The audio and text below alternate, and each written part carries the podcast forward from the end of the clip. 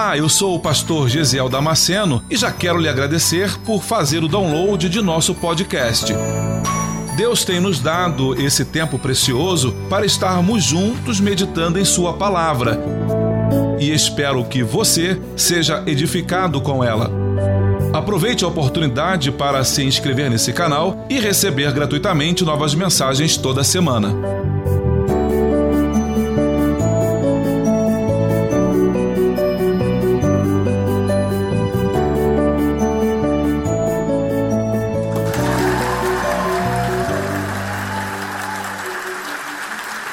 Olá, queridos, graça e paz. Que bom estarmos juntos mais uma vez para buscarmos a presença do Senhor. Queria te convidar a abrir a Bíblia em 1 Samuel, no capítulo 1 e no versículo 22. Aleluias!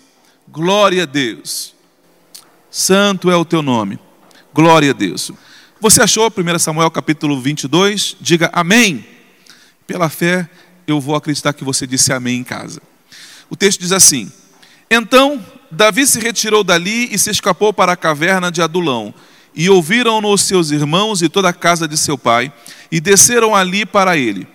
E ajuntou-se a ele todo homem que se achava em aperto, e todo homem endividado, e todo homem de espírito desgostoso.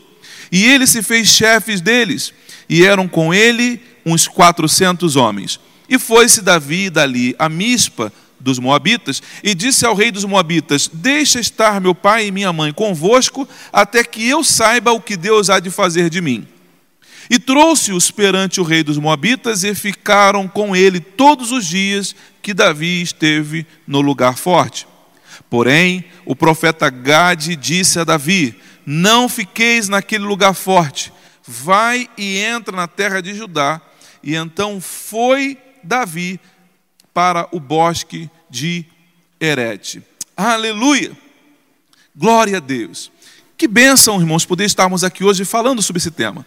Porque já tem uma semana, uma semana e um pouquinho, que esse texto está queimando no meu coração e eu com uma, uma desejo, um desejo muito grande de poder compartilhar isso com você, porque eu sei que esse texto vai marcar a tua vida, vai marcar a tua história.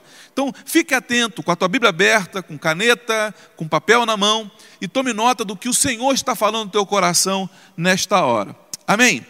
Vamos, vamos entender o que está acontecendo desse, dentro desse texto que nós acabamos de ler. É que Davi estava sendo perseguido pelo rei Saul. Davi sabia que Saul desejava matá-lo. Então ele resolveu fugir. Davi foge para não morrer nas mãos de Saul. E foi buscar socorro exatamente com o rei Aquis, na terra de Gade, na terra de Gate. Esta ela era, era a maior cidade dentro do território filisteu, mas também era a terra natal do gigante Golias, que Davi havia matado. Então, quando Davi percebeu que não era bem-vindo naquele lugar, Davi começou a, a fingir-se de doido. Ele abraçou as colunas e começou a babar e o rei olhou e falou: Eu preciso de doidos aqui, eu já tenho o suficiente. E aí Davi então conseguiu escapar daquele lugar e foi exatamente para buscar socorro e refúgio na caverna de Adulão. As cavernas elas, elas eram ocupadas pelos povos antigos para vários fins. Primeiro, valia-se da lei do menor esforço. Elas já estavam prontas. E segundo, porque podiam oferecer conforto e segurança. Então imagina comigo, alguém está fugindo e já tem um abrigo pronto. Um abrigo contra a chuva, um abrigo contra o sol, um abrigo contra os inimigos, um esconderijo perfeito. As cavernas eram vistas assim. O Salmo 57, escrito pelo próprio rei Davi, está associado à permanência dele na caverna de Adulão. Então seria interessante depois nós dedicarmos um olhar mais cuidadoso ao capítulo 57 de Salmos. Enquanto Davi orava, a caverna se tornou o tabernáculo sagrado para ele. O que para outros parecia uma caverna, para Davi era um santuário divino, sua porção e seu refúgio. Ele sabia que Deus cumpriria as suas promessas na vida dele. Aleluia! Essa, essa é, é, é, é, é o pano de fundo do texto que nós acabamos de ler. Davi, então, ele vai para a caverna de Adulão para buscar refúgio porque lá na terra de Gate ele corria risco de vida. Olha que coisa interessante. Davi, para não morrer na mão de Saul, foge para Gate e quase morre na mão do rei de Gade. Davi, para não morrer de fome, o capítulo 21 vai falar sobre isso, para não morrer de fome, lá na terra de Nob, Davi come do pão sagrado, do pão que era destinado apenas aos sacerdotes. Davi entra e come desse pão. Então, para não morrer de fome, ele quase morre fulminado por Deus por comer de um pão que ele não poderia comer. Mas o capítulo 1, o capítulo 22, o versículo 1 aqui de Samuel, de 1 Samuel, diz assim: Então Davi se retirou dali e se escapou para a caverna de Adulão. E ouviram-no seus irmãos e toda a casa de seu pai, e desceram ali para ele. Davi se retirou da terra de Gate e foi exatamente para a terra, para a caverna de Adulão. Quando ele chega ali, o texto diz que todos os seus irmãos e a casa de seu pai desceram para Davi. Então, os irmãos de Davi e os pais de Davi, plural, pais, o pai e a mãe de Davi. A mãe de Davi, o texto não fala o nome, mas Jessé, o seu pai, já de idade, também desce para estar na caverna, porque agora toda a família de Davi corre risco de vida. O texto diz que é, um dia Davi foi ungido diante da sua família. Ali no, no capítulo 16 e no versículo 13, Davi vai estar diante dos irmãos e diante dos pais quando o profeta derrama o azeite sobre a sua cabeça. Então, toda a família sabia que Davi tinha sido ungido um dia. E naquele momento, eles descem até a caverna, porque a partir de agora eles também correm perigo de morte. E os seus irmãos estão indo para ali para buscar proteção em Davi. Naquele momento, quando Davi foi ungido rei diante dos seus irmãos, talvez não fizesse sentido para ele. E pensa, talvez, o irmão de Davi, Jonadab, um homem de guerra, um homem preparado para a guerra, olhar aquela, aquela cena e os julgamentos que ele mesmo fez. Mas agora, anos depois, ele mesmo, Jonadab, todos os seus irmãos, os seus pais estão ali com Davi na caverna. E é inevitável a lembrança daquele dia, quando Davi foi ungido rei. Agora eles estão ali, naquela caverna, buscando refúgio diante de Davi. E se tornou a esperança de seus pais e de seus irmãos, porque se eles tivessem ficado em casa, se Jessé tivesse ficado em casa com a sua esposa e com seus filhos, certamente Saul também os matariam. Então eles vêm buscar socorro em quem? Em Davi. Vão buscar socorro com o rei Davi. A palavra diz: desceram e desceram aqui tem um sentido geográfico, eles desceram até o ponto da caverna. Mas também fala de, de humilhação, de reconhecimento, porque podemos ver seus irmãos, alguns até homens de guerra, se humilhando para buscar socorro naquele pastorzinho de poucas ovelhas. Não foi assim que o irmão o identificou? Ah, vai lá cuidar daquelas poucas ovelhas. Davi foi desprezado, humilhado. Mas agora aqui, aquele pastorzinho de poucas ovelhas, é ele a causa e o motivo da esperança da sua família. Talvez um dia, talvez hoje alguém esteja olhando para você com desprezo, olhando para você com desdém, olhando para você por cima do ombro.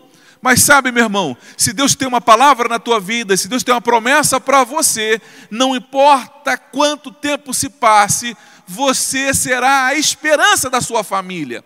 É você que Deus vai usar para trazer paz, segurança, estabilidade, seja econômica ou emocional, ou quem sabe espiritual para a sua família. Você vai lembrar agora de José diante dos seus irmãos, quando ele na mesa, ele contou que teve um sonho diante daquela cena, diante daquele, daquele testemunho, de, de, de, disso que, que, que ele vai contar para os seus irmãos, de repente eles olham para ele, para José e falam: que pretensioso!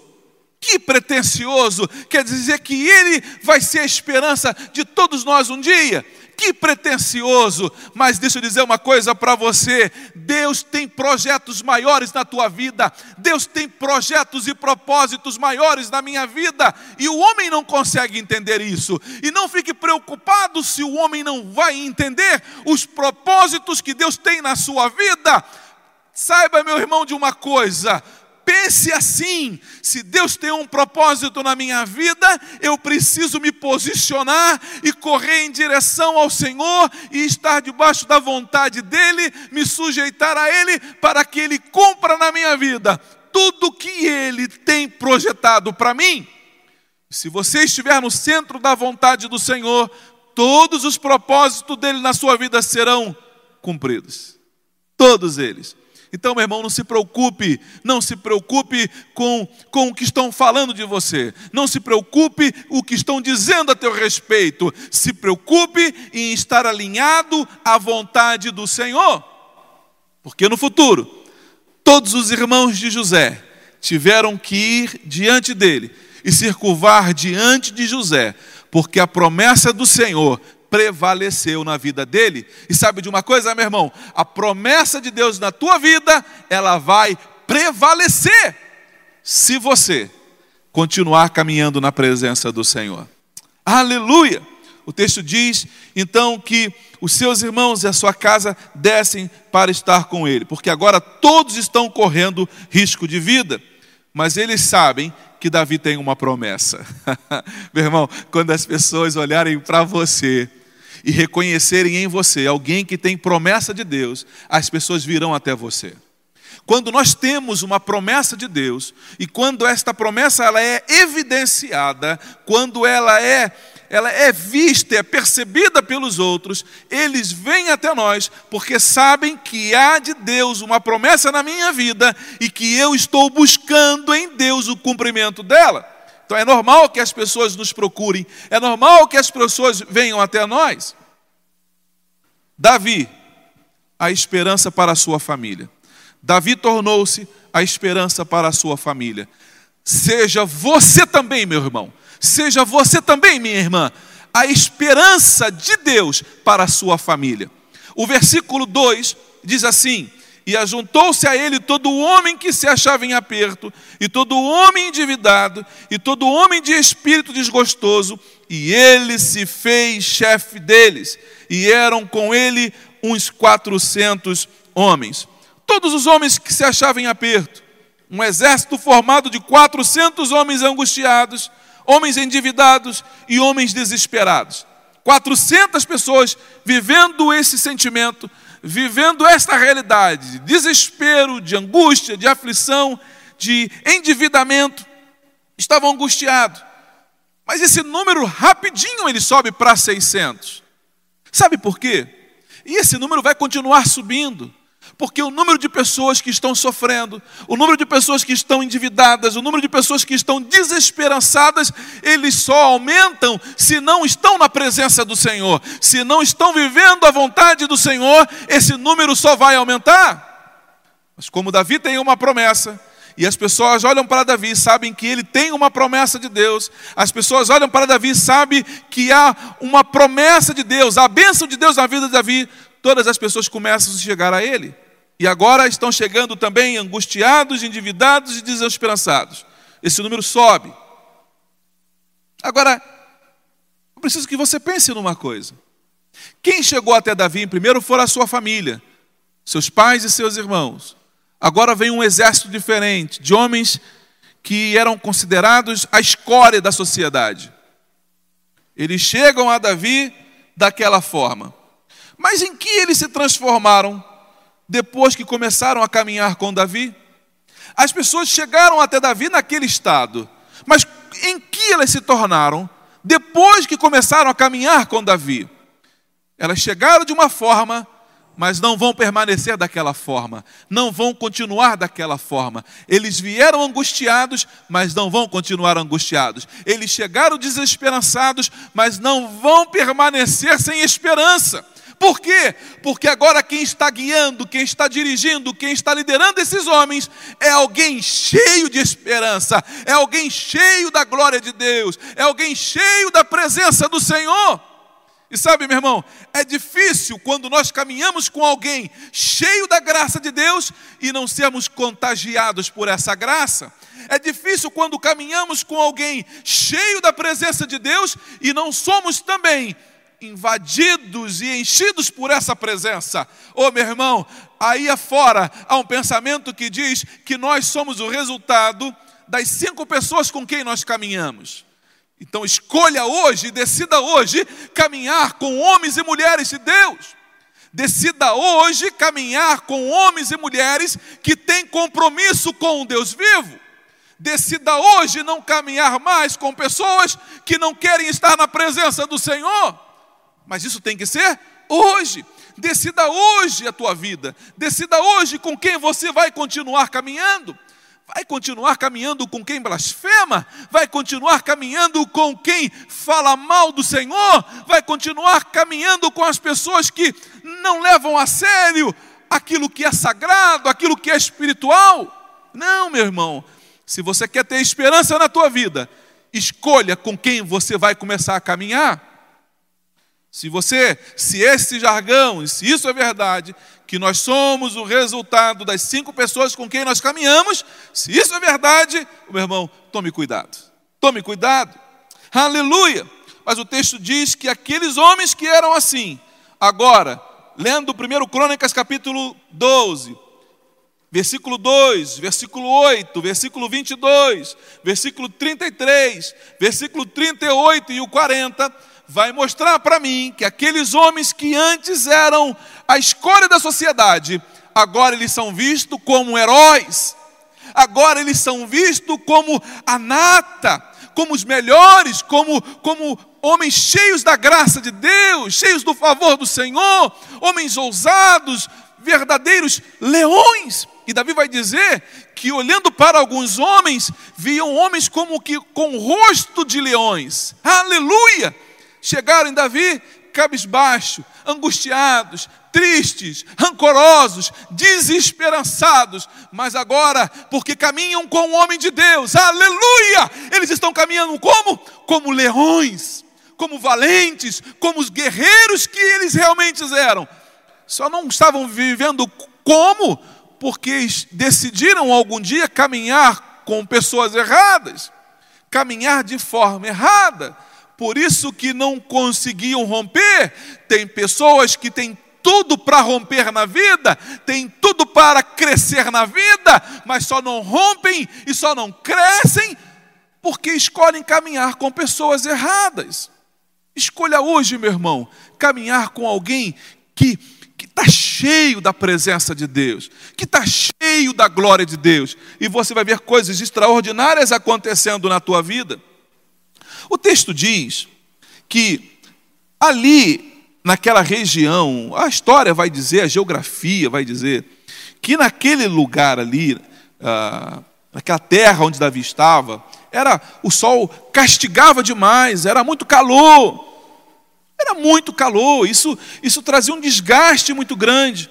Então imagina, Davi um dia, diz isso no, no 2 Samuel, no capítulo 23, em versículo 13, que um dia, naquela caverna, Davi, de repente, ali na sombra, mas, mas não tem uma cachoeira, não tem um poço ali para beber água. Então Davi, sedento, Davi para e ele pensa assim, ele pensa, ele pensa alto, ele, ele verbaliza aquilo que o coração dele está tá, tá falando. Então ele diz: Ah, quem me dera quem me dera se eu pudesse beber daquela água que está no poço, lá na porta de Belém. Ah, quem me dera beber daquela água. Sabe, quando você está em casa, e às vezes ali na, na, na sacada da casa, você se debruça e você fala: Ah, puxa, você só pensou alto.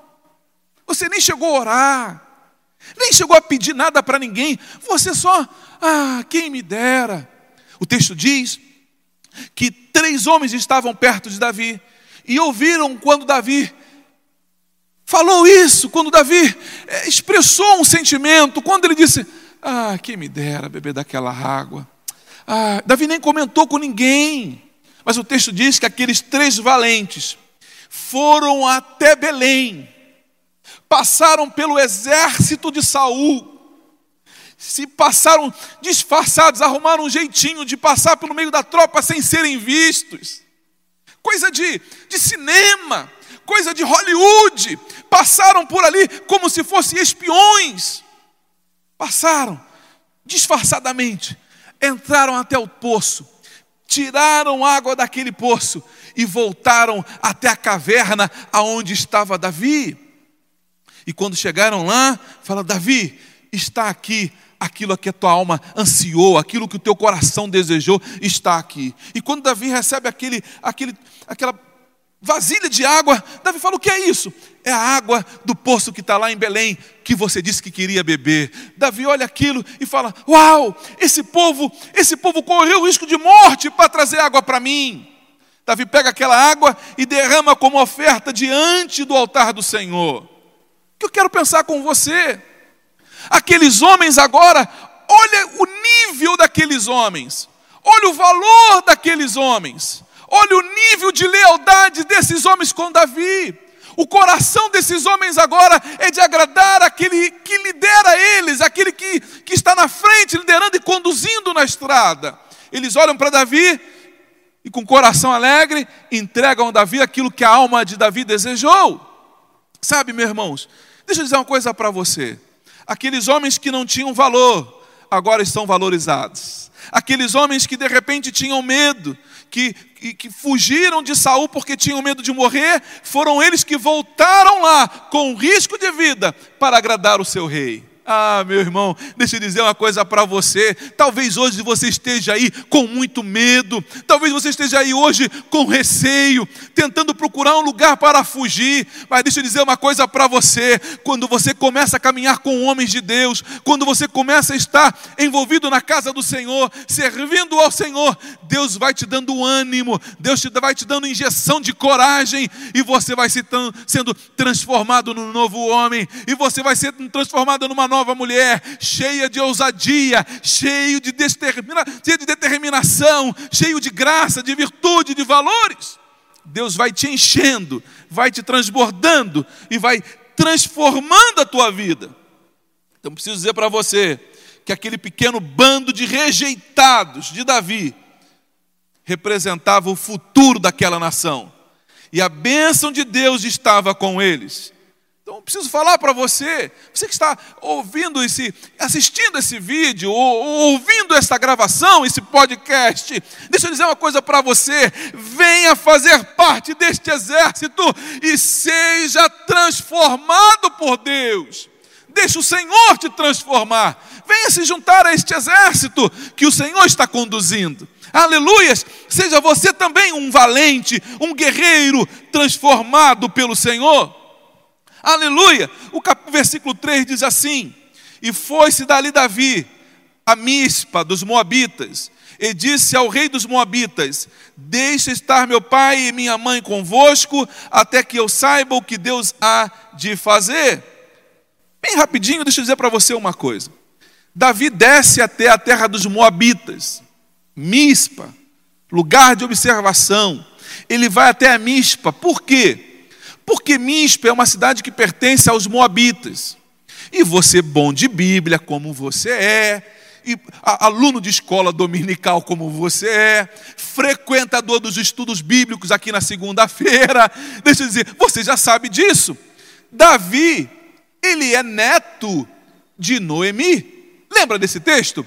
A avó dele, a, a, a avó dele, ele, ela era uma moabita. Ruth era uma moabita. Ruth era a bisavó de Davi. Você lembra desse texto? Então, por que que Davi ele quer ele quer voltar agora a Moabe? Porque a sua bisavó, a sua bisavó Ruth era uma, uma moabita. E Davi então ele volta até lá, ele conversa com o rei dos moabitas e ele e ele vai dizer: "Ô oh, rei, a minha a minha bisavó Ruth, ela era moabita. A descendência, eu, então, de certa forma, a minha descendência é moabita. E Davi pede para que, que o rei permita que aquelas pessoas que talvez tenham dupla cidadania fiquem ali naquele lugar, que fiquem, que sejam guardados por ele ali para que Saul não os mate. E ele diz assim: deixa eles ficarem aqui, até que eu saiba o que Deus há de fazer de mim. Davi deixa então os seus pais ali na terra de Moabe. Meu pai e minha mãe. Ele não fala a respeito dos irmãos, porque os irmãos são novos, vão ter que lutar, vão ter que guerrear, vão ter que pegar a espada. Mas Jessé e a sua esposa, mãe de Davi, já são de idade, já não podem mais é, estar no meio de uma guerra, então vão ser guardados pelo rei de Moabe. Mas o texto diz uma coisa interessante, e é isso que eu queria pensar com você. Davi diz assim no final do texto: Até que eu saiba o que Deus há de fazer de mim. Eu preciso, irmãos, que você entenda que é necessário e importante você conhecer todos os propósitos de Deus para a tua vida. Às vezes, a gente até se esquece, como parece que é o caso de Davi, porque no capítulo 16, lá no versículo 13, Davi havia sido ungido rei. Deus já havia falado para ele o que ele seria. Ele já sabia que um dia ele seria rei de Israel. Mas ele diz: Deixem eles aqui até que eu saiba o que Deus há de fazer comigo. Ou seja, é como se Davi estivesse dizendo assim: olha, deixa se cumprir em mim o que Deus falou que ele ia fazer, que aí eu venho aqui e eu pego meus pais de volta. Mas eu não quero eles correndo risco de vida, porque eu tenho uma promessa de Deus, eu tenho uma promessa de Deus, e eu sei o que Deus vai fazer comigo, mas com eles eu não sei. Com eles eu não sei. Então eu quero preservar minha mãe e preservar o meu pai. Meu irmão, você precisa você precisa conhecer os propósitos de Deus para a tua vida. Pastor, como é que eu faço para conhecer os propósitos de Deus para a minha vida? Meu irmão, é a palavra. Quando você começa a caminhar dentro desse entendimento de que é necessário você se debruçar com mais tempo para ler a palavra e buscar respostas do Senhor na Bíblia, Deus começa a se revelar para você, Deus começa a mostrar para você os propósitos dele na tua vida. Então demonstre interesse em saber os planos de Deus para a tua vida. Comece a ler, comece a pesquisar, comece a buscar, venha aos cultos, fique atento ao que o pastor está falando, porque quando a palavra de Deus queimar o teu coração, você fala, opa, Deus falou comigo. Então você começa, comece a anotar as coisas. Tome nota do que o Senhor está falando contigo. Na hora que, que vier uma palavra que ardeu o teu coração e você sentiu que Deus falou contigo, anota aquilo, bota data, bota o nome do pregador. Mas não perca essa informação porque ela vai ser importante para a tua vida. O versículo 4 diz assim: E trouxe-os perante o rei dos Moabitas e ficaram com ele todos os dias em que Davi esteve no lugar forte. Deixa eu dizer uma coisa para você. Primeiro ponto é que o texto, o autor reconhece que o lugar aonde Davi estava era um lugar forte. Ele reconhece, porque ele, ele vai adjetivar o lugar ele fala, é um lugar forte. Olha, ele vai adjetivar, é forte o lugar. Ele não diz que é fraco, ele diz que é forte. Ele poderia apenas dizer, enquanto Davi esteve naquele lugar. Mas não, o autor vai dizer que aquele lugar é forte. Então, não havia dúvidas de que o lugar que Davi havia escolhido para se esconder era um lugar forte. Mas olha que coisa interessante. O versículo 4 diz assim: E trouxe-os perante o rei dos Moabitas, e ficaram com ele todos os dias de que Davi esteve no lugar forte. Pensa comigo: se o lugar era de fato forte, por que não deixou a sua família ficar com ele? Se o lugar era forte, se Davi tinha convicção de que o lugar era forte, por que ele não deixou a sua família ficar ali com ele? Eu preciso pensar, irmãos, em algumas coisas lendo esse texto, eu vi uma coisa interessante aqui. A dúvida, a dúvida, ela nos afasta não apenas do propósito de Deus, mas a dúvida também nos afasta da família. A dúvida nos afasta do propósito de Deus, mas também nos afasta da família. Davi ele deixa a sua família num outro lugar. Ele preferiu deixar a sua família em Moabe. Se ele deixou a família lá, é porque ele não tinha certeza de que aqui era seguro. As incertezas nos afastam da nossa família. Tem muita gente se afastando da família porque já não tem certeza se ama a mulher. Tem muita gente se afastando da família porque já não tem certeza, se afastou da família porque não tem certeza se ama mais o marido. Se percebe como o diabo é sutil e coloca sentimentos e pensamentos na nossa cabeça que fazem com que a gente acabe perdendo? Davi, Davi deixa a sua família em Moabe. O texto diz que ali era um lugar seguro, mas Davi não tinha muita certeza disso. Então vamos para o versículo 5, que é onde eu quero chegar com você. Porém, apesar de ser um lugar forte, versículo 4, versículo 5, porém o profeta Gade disse a Davi: Não fiques naquele lugar forte. o próprio profeta está reconhecendo que o lugar que Davi escolheu para ficar é um lugar forte, porque o profeta também vai adjetivar o lugar. Ele vai dizer: o lugar é forte. Ele podia ter dito: não fique você aí neste lugar escondido na caverna. Não, ele diz o quê? Saia deste lugar forte. Não fiques naquele lugar forte, vai e entra na terra de Judá. Então Davi foi e veio para o bosque de Hered. O profeta da parte de Deus diz a Davi: Não fique na fortaleza. Sabe por quê, meu irmão? Porque havia chegado a hora de ativar o propósito de Deus na vida dele. Aquele abrigo para Davi, aquele lugar seguro para Davi, ele era momentâneo. Davi não estava transformando aquela caverna na sua residência. A partir de agora, manda aí os documentos, manda aí. O meu comprovante de residência agora é aqui, caverna de Adulão. Não, não, não, não, não, não, não. Deus não fez você para viver na caverna.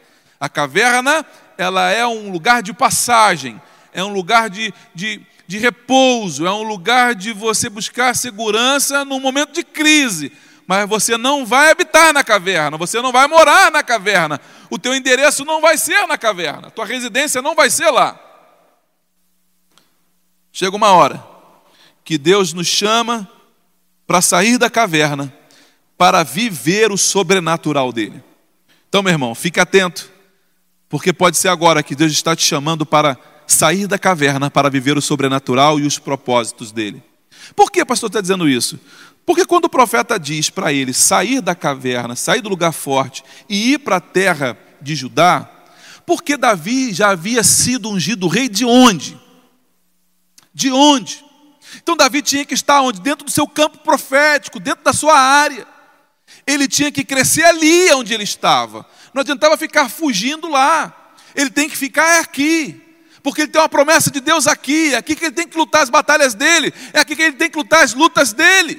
Não adianta ficar fugindo, fugindo, fugindo. Você tem que começar um dia a pensar que um dia você vai ter que encarar os seus problemas de frente e enfrentá-los. Você vai ter que um dia enfrentar cada um dos seus temores. Porque é ali que o Senhor vai te dar vitória. É ali que o Senhor vai te fazer romper. Talvez a caverna seja um lugar para você buscar força, para você buscar graça, buscar intimidade com o Senhor, porque é exatamente isso que Davi vinha fazendo. O texto diz que Davi, ali no Salmo 57, e eu queria aproveitar esse momento para lermos juntos, o texto diz assim: Davi faz essa oração lá da caverna, ele diz: Tem misericórdia de mim, ó Deus, tem misericórdia de mim, porque a minha alma confia em ti, e a sombra das tuas asas me abrigo. Naquele calor do deserto, Davi sabia que o abrigo dele não era tanta caverna, eram as asas do Altíssimo até que passem as calamidades. Clamarei ao Deus Altíssimo, ao Deus que por mim tudo faz. Deus faz tudo por você. Deus tem feito tudo por mim. E Davi sabia disso, porque ele disse: Deus tem feito tudo por mim. Você tem reconhecido que Deus tem feito tudo na tua vida? Assim como Davi reconheceu? E ele diz: ele dos céus enviará seu auxílio e me salvará do desprezo daquele que procura devorar-me. Deus enviará a sua misericórdia e a sua verdade. Meu irmão, se Deus enviou a misericórdia dele e a verdade dele para mim, não tenha dúvidas de que elas vão me alcançar. Porque se Deus mandou, ah, ela vai me alcançar, meu irmão. Se Deus liberou uma palavra sobre a tua vida de vitória, não tenha dúvidas de que esta palavra vai te alcançar, esteja você onde você estiver. Você pode estar no palácio, você pode estar na caverna, pode estiver aonde for. Se Deus liberou uma palavra do céu sobre a tua vida, ela vai te alcançar. A campainha vai tocar na tua casa. Você vai abrir a porta e ele vai dizer para você: Assim te diz o Senhor. Por quê, meu irmão? Porque nenhuma palavra dele voltará vazia. Nenhuma. Nenhuma palavra voltará vazia. Deixa eu dizer uma coisa para você, olha o que ele diz aqui. A minha alma está entre leões, e eu estou entre aqueles que estão abrasados, filho dos homens, cujos dentes são lanças e flechas, e cuja língua é espada afiada. Aí, versículo 5 ele diz: Se exaltado a Deus sobre os céus, seja a tua glória, a tua Shekinah sobre toda a terra armaram uma rede aos meus, pés, aos meus passos, e a minha alma ficou abatida. Cavaram uma cova diante de mim, mas foram eles que caíram nela. Olha o livramento de Deus, meu irmão. Aquela, aquela armadilha que estão preparando para você, são eles que vão cair nessa armadilha. Por quê? Porque você está no esconderijo do Altíssimo. Davi diz aqui no versículo 1: Eu estou escondido debaixo das tuas asas. Quando nós estamos escondidos debaixo das asas do Senhor, nenhuma armadilha vai te alcançar. Nada que prepararem para te derrubar vai prosperar. Por quê? Porque você está debaixo do abrigo do Senhor. Você está debaixo das mãos do Senhor. E ali você é seguro. Olha que coisa interessante. Olha como é que ele vai para o capítulo, versículo 7. Preparado está o meu coração, ó Deus. Preparado está o meu coração cantarei e salmodiarei. Ah, meu irmão, está na hora de você começar a cantar. Pastor, mas a coisa está difícil, eu sei, está na caverna, né? Mas começa a cantar, começa a louvar, começa a bendizer o nome do Senhor, experimente dizer aleluia, experimente dizer glória a Deus, experimente dizer tu és santo, tu és justo, tu és perfeito, oh aleluia. Experimente começar a glorificar o Senhor, experimente deixar os seus lábios dizerem coisas lindas a respeito do Senhor. Ele diz: Desperta, glória minha, desperta, laúde e harpa, e eu mesmo despertarei ao romper da alva. Ele está dizendo: Eu vou pegar meus instrumentos. Ele está dizendo: Acorda aí, guitarra, acorda aí, violão, acorda aí, acordeon, acorda aí, gaita. Acorda porque nós vamos louvar ao Senhor. Quem sabe, meu irmão, de repente a luta do teu dia a dia, de repente a tua angústia, de repente a tua desesperança fez com que você pegasse os instrumentos que Deus te deu Talvez você seja um levita da casa do Senhor e deixou eles parado, encostado no lugar, porque já perdeu a esperança e perdeu a alegria. Mas nesta hora, Deus manda dizer para você, assim como Davi disse para os instrumentos: acorda instrumento, acorda cítara, acorda harpa, acorda guitarra, acorda teclado, acorda violão, acorda, acorda, porque nós vamos começar a louvar o Senhor. Está no tempo, igreja, de você se levantar, meu irmão. Está no tempo de você se levantar e tomar de volta o teu acordeon, tomar de volta os teus instrumentos que Deus te deu e você começar a exaltar o nome daquele que é Senhor de todas as coisas.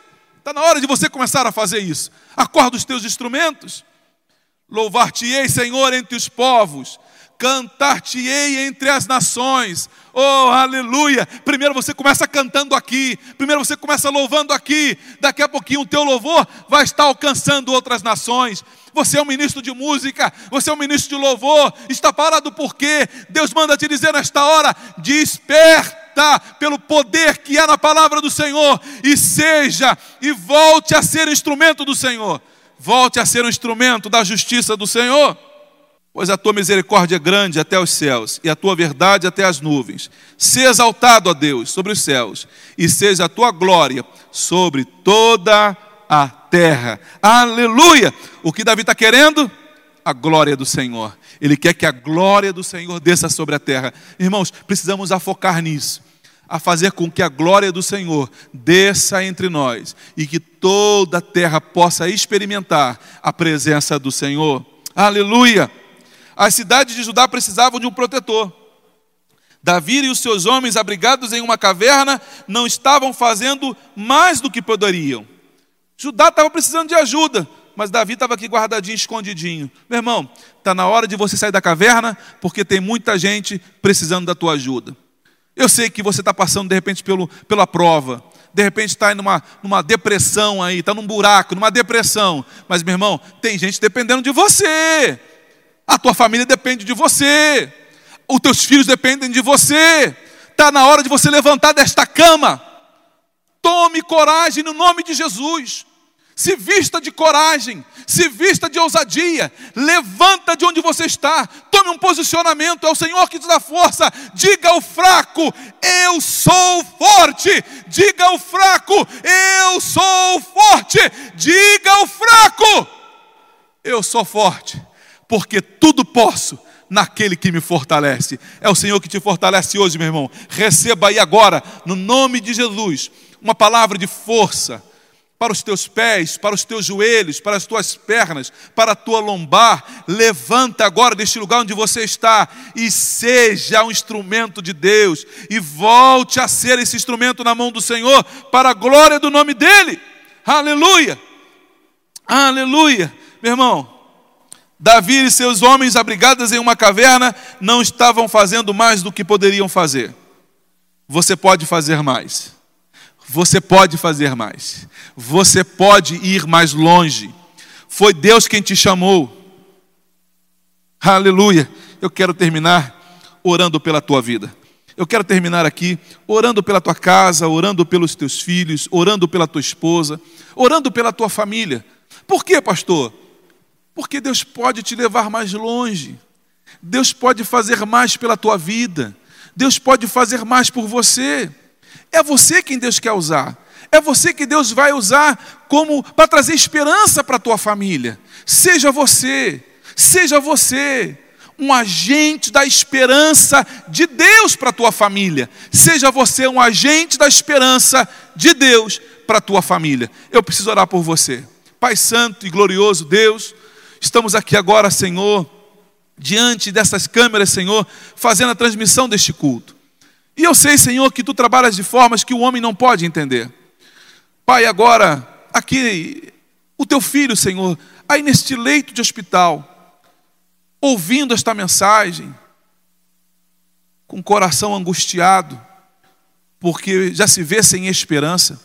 Mas essa tua palavra, Senhor, ela veio para me trazer esperança ela veio para encher o meu coração de esperança, dizendo para mim que o Senhor tem coisas maiores para fazer na minha vida.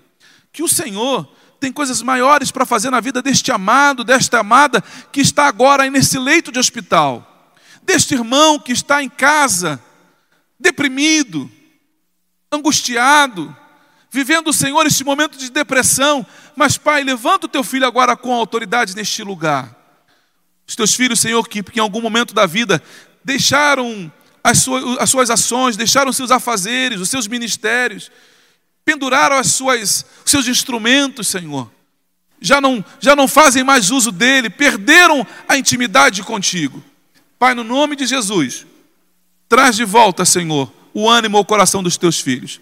Reanima a tua igreja, dá uma injeção de ânimo nesse povo, Senhor. Toma nas tuas mãos, abençoa esta família, toma este marido nas tuas mãos, Senhor, e ajuda-o para que ele entenda, Senhor, que a dúvida nos afasta da família, que a dúvida nos afasta do propósito do Senhor. E eu preciso crer cada vez mais. Mas como é que eu vou crer se eu continuo caminhando com homens e mulheres? Se eu continuo caminhando com pessoas que não têm aliança contigo? Se eu continuo fazendo meus conselheiros aqueles que não têm intimidade com o Senhor? Pai, faça com que possamos ter esse entendimento de que precisamos buscar a tua presença urgentemente. É a nossa oração no nome de Jesus, no nome de Jesus. Você acabou de ouvir mais um podcast. E se você foi edificado com essa mensagem, compartilhe com outras pessoas. Até o próximo encontro.